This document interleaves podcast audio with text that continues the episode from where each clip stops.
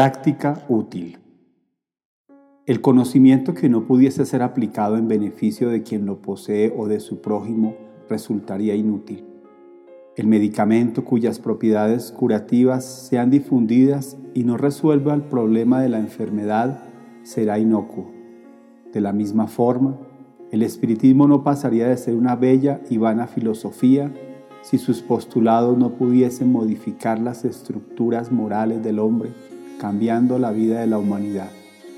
Por lo tanto, el efecto más inmediato del conocimiento espírita es la transformación moral del individuo, con su consecuente compromiso en la acción renovadora de la sociedad.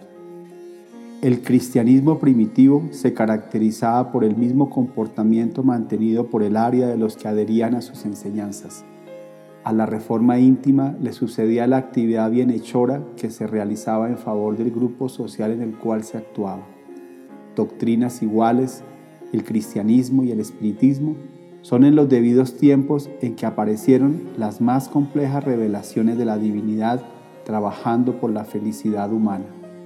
En su época, el cristianismo hizo que cambiase el curso histórico de los acontecimientos bajo la ley del amor que dignifica al hombre exaltando su naturaleza espiritual en detrimento de su naturaleza animal que lucha por sobreponerse.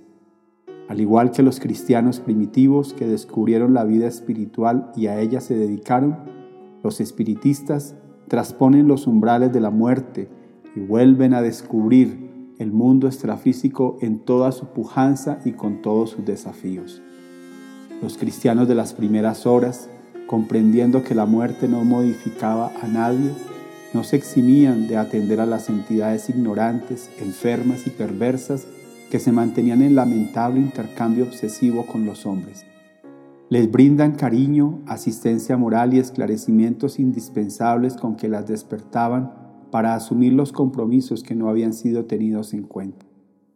Hoy se presentan la misma tarea a los espíritas invitándolos a orientar a los espíritus engañados y turbulentos que se encuentran en todas partes, dando lugar a enfermedades de variada denominación que tienen raíces obsesivas lamentables. Por lo tanto, no descuides tu labor de esclarecimiento espiritual a los hombres, auxiliando también a los desencarnados que se encuentran en estado de perturbación. Resguárdate de la influencia negativa de aquellos que permanecen alucinados Domina tus malas inclinaciones y encausa los sentimientos superiores que depuntan como tendencias hacia el bien. No te canses de producir en el amor.